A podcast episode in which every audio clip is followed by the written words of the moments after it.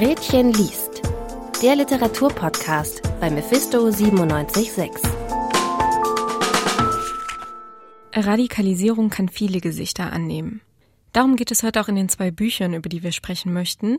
Und damit herzlich willkommen zu einer neuen Folge von Gretchen liest, dem Literaturpodcast von Mephisto 976. Mein Name ist Julia Vogt und mir per Telefon zugeschaltet ist meine Kollegin Juliana Walewski. Sie ist leider noch in Quarantäne und kann deshalb leider nicht vor Ort im Studio sein. Hallo Juliana. Hallo Julia. Das erste Buch, über das wir heute sprechen möchten, ist Wir sind das Licht von Gerda Blees.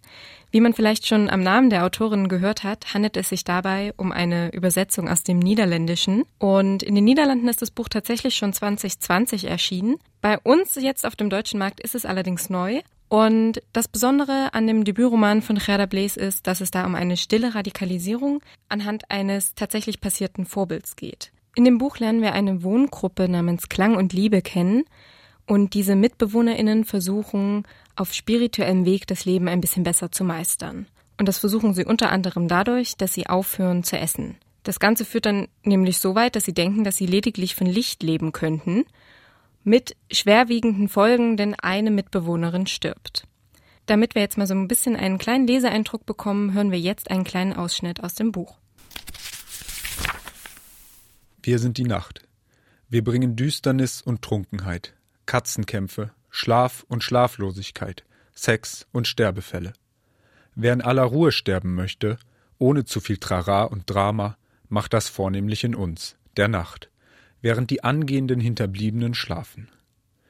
So sehen wir des Nachts in diesem Land viele Krebs-, Herz- und Lungenpatienten und abgelebte alte Leute fast unbemerkt ihren Geist aushauchen. Doch auch die weniger friedlichen Arten des Sterbens sind uns nicht fremd. Prügeleien, Autounfälle, Mord und Totschlag. Sie wollen nichts von den Gräueltaten wissen, deren Zeuge wir geworden sind, auch wenn sie Horrorfilme mögen und einen starken Magen haben. Und wir möchten nicht darüber reden. Es gibt interessantere Arten zu sterben. Man schaue sich nur die Frau an, auf die wir in diesem Moment unsere Aufmerksamkeit richten, bei der die erkennbaren Merkmale des friedvollen Sterbens mit beunruhigenden, abweichenden Umständen zusammenfallen. Das Vertraute? Ein Wohnzimmer mit 90er-Jahre-Möbeln und geschmackloser Deko an den Wänden. Große bunte Schmetterlinge aus Metall, alte Musikinstrumente in verschiedenen Größen und eine schlafende Frau mit strähnigen grauen Haaren so dünn und schwach, dass ihr Herz jeden Augenblick versagen könnte. Neben sich ein Familienmitglied, der Gesichtsform nach zu urteilen ihre Schwester, die ihre Hände umklammert, als wollte sie die fast Tote so am Leben halten. Das Abweichende, alles andere. Das Buch von Gerda Blaze beginnt mit einer ungewöhnlichen Erzählperspektive. Das erste Kapitel ist nämlich aus Sicht der Nacht erzählt. Und wie die Autorin darauf gekommen ist, darüber habe ich mit ihr gesprochen.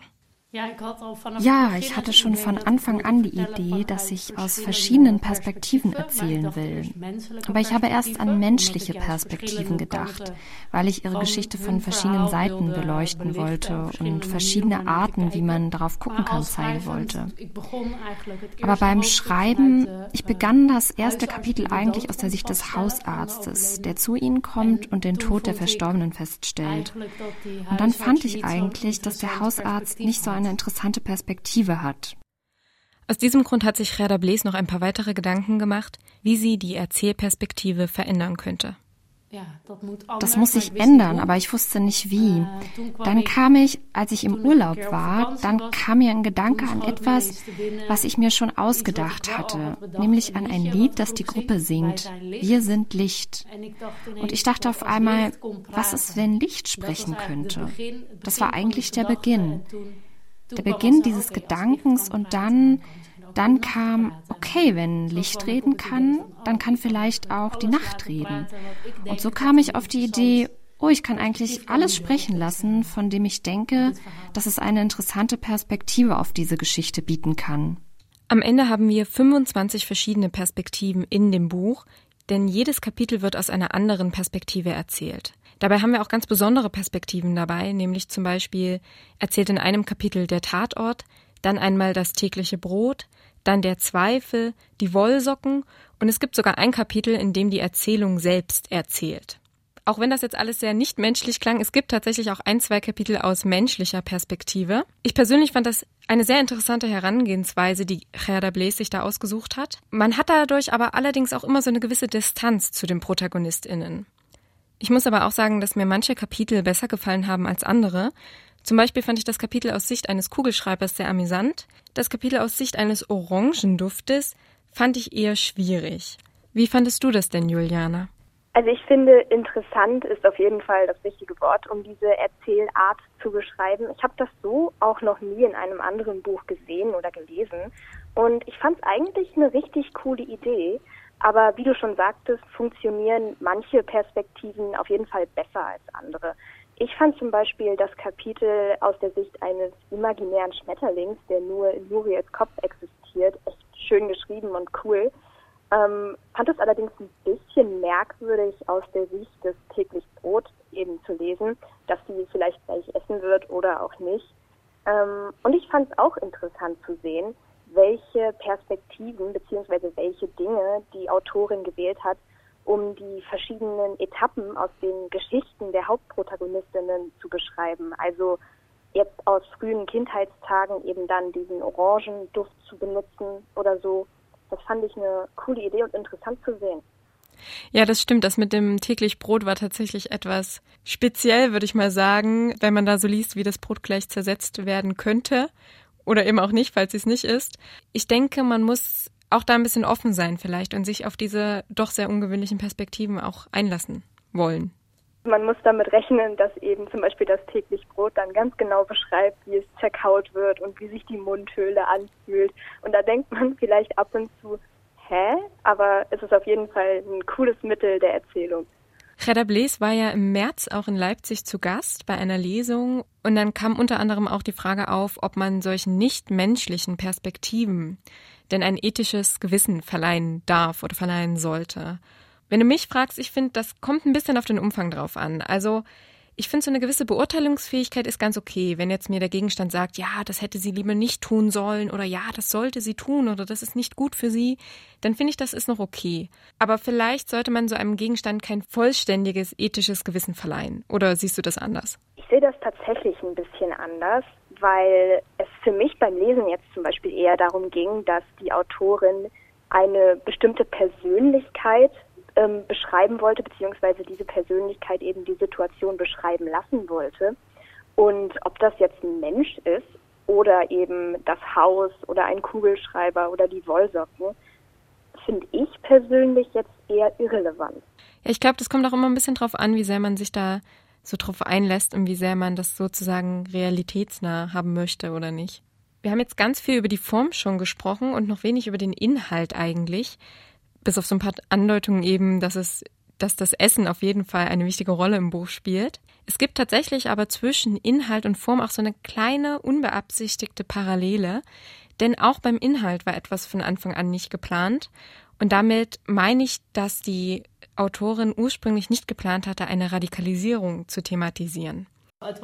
Die ursprüngliche Idee war eher, die Geschichte von Menschen zu erzählen, die so sehr vom Weg abkommen, dass man sieht, dass es für sie selbst nicht gut ist, mit schlussendlich dem Tod als Folge und wie man damit als Gesellschaft umgehen kann, wie und ob man das verhindern kann. Die gesellschaftliche Bedeutung, die dem Buch jetzt zugeschrieben wird, hängt auch eng mit den letzten zwei Jahren zusammen, die wir alle ja erlebt haben, unter den Umständen der Pandemie. Dazu muss man vielleicht nochmal genauer sagen, dass das Buch eben nicht nur 2020 erschienen ist, sondern tatsächlich auch mitten im Beginn der Pandemie, als gerade wirklich so die Krise voll im Gange war, als noch sehr viele Menschen an Corona gestorben sind, kam dieses Buch auf den niederländischen Markt. Und jetzt gibt es die Tendenz dazu, da ein paar Parallelen zu ziehen. Zum Beispiel, dass Menschen sich isolieren und dass sich in so einer Isolation radikalisierte Gedanken verstärken können. Und natürlich auch noch das Internet damit reinspielt und dazu beitragen kann, dass diese Gedanken verstärkt werden. Aber das ist sozusagen die Parallele aus dem Buch mit der Situation in den letzten zwei Jahren.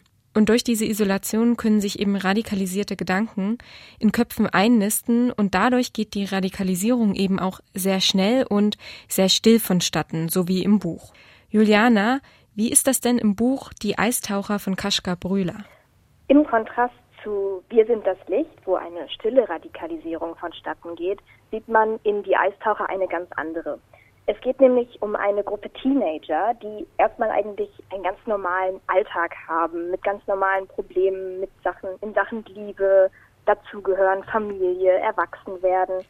Und das Buch beschreibt den Prozess, wie eben solche Teenager dazu kommen, gewaltbereit handeln zu können. Aus Solidarität zu anderen, zu Selbstjustiz greifen wollen und ähm, eben das Gefühl haben, nur sie können da jetzt für Gerechtigkeit sorgen, indem sie eine Gewalttat verüben.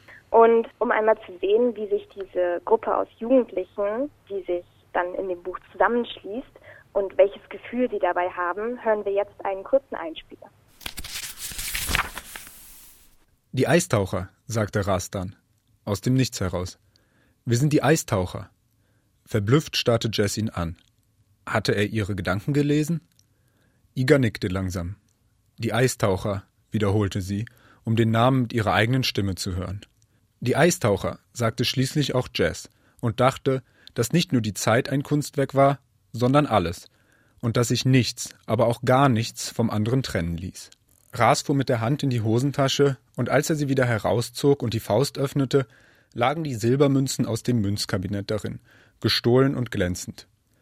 Echt jetzt? sagte Jess. Hattest du sie immer dabei? fragte Iga. Ras schüttelte den Kopf. Nur manchmal. Was machen wir jetzt damit? fragte Iga. Logisch, sagte Jess, nahm Ras die Münzen aus der Hand und warf sie über die Schulter in den Fluss. Ich liebe euch.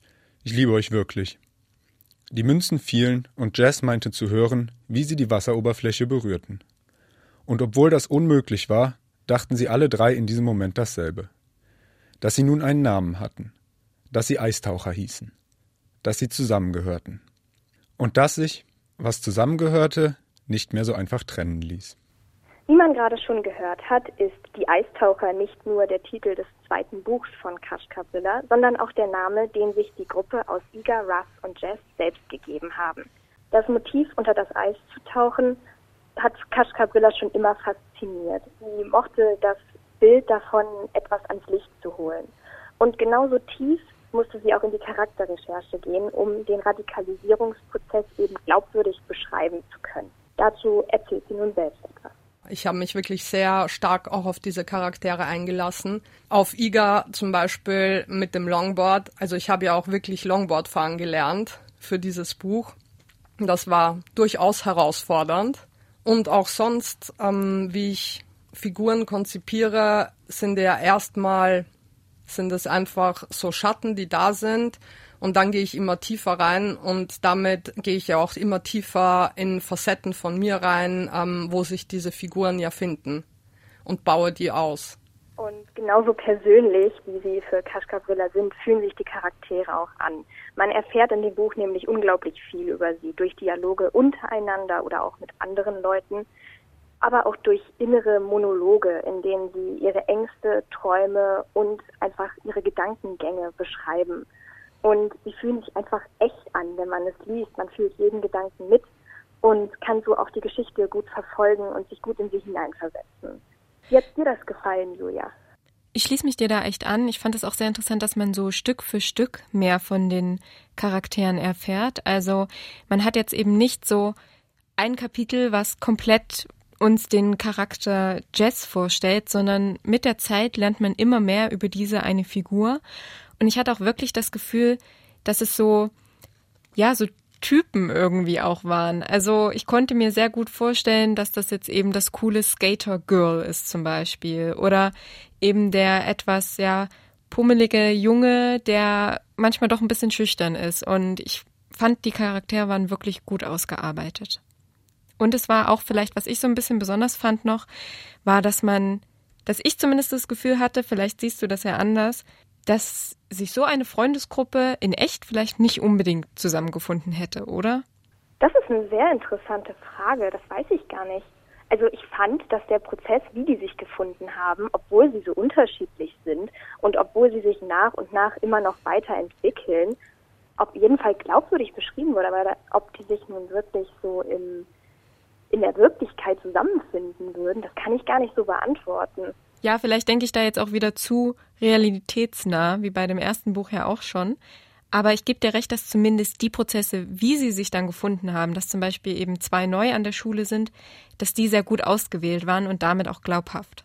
Einen die Charaktere auch immer besser verstehen lässt und wie auch diese Entwicklung über Zeit vonstatten geht, ist die Erzählweise des Buches. Und zwar springt man auch vor allem nicht nur von Kapitel zu Kapitel, sondern auch innerhalb der Kapitel immer von Perspektive zu Perspektive. Jeder kommt mal zu Wort, um diese Gruppe eben beschreiben zu können. Und warum das genauso wichtig ist, erzählt Kaschka Brüller jetzt selbst. Warum ich mich für die personalen ErzählerInnen in der ersten Form entschieden habe, ist einfach dem geschuldet, dass ich keine Gruppe beschreiben kann, ohne ähm, unterschiedliche Sichtweisen zu Wort kommen zu lassen. Das, also, das war wie eine Logik, die sich aus diesem Bedürfnis ergab, sonst es wäre ja nicht möglich gewesen, dass eine Person für den Rest permanent spricht und empfindet. Neben den Perspektivenwechseln, die ich sehr interessant zu lesen fand und auch sehr auflockernd das Ganze gemacht haben, spielt das Buch aber auch in zwei unterschiedlichen Zeitebenen. Die eine spielt in den 90ern, wo sich eben die Eistaucher zusammengefunden haben und wo der eigentliche Radikalisierungsprozess vonstatten geht.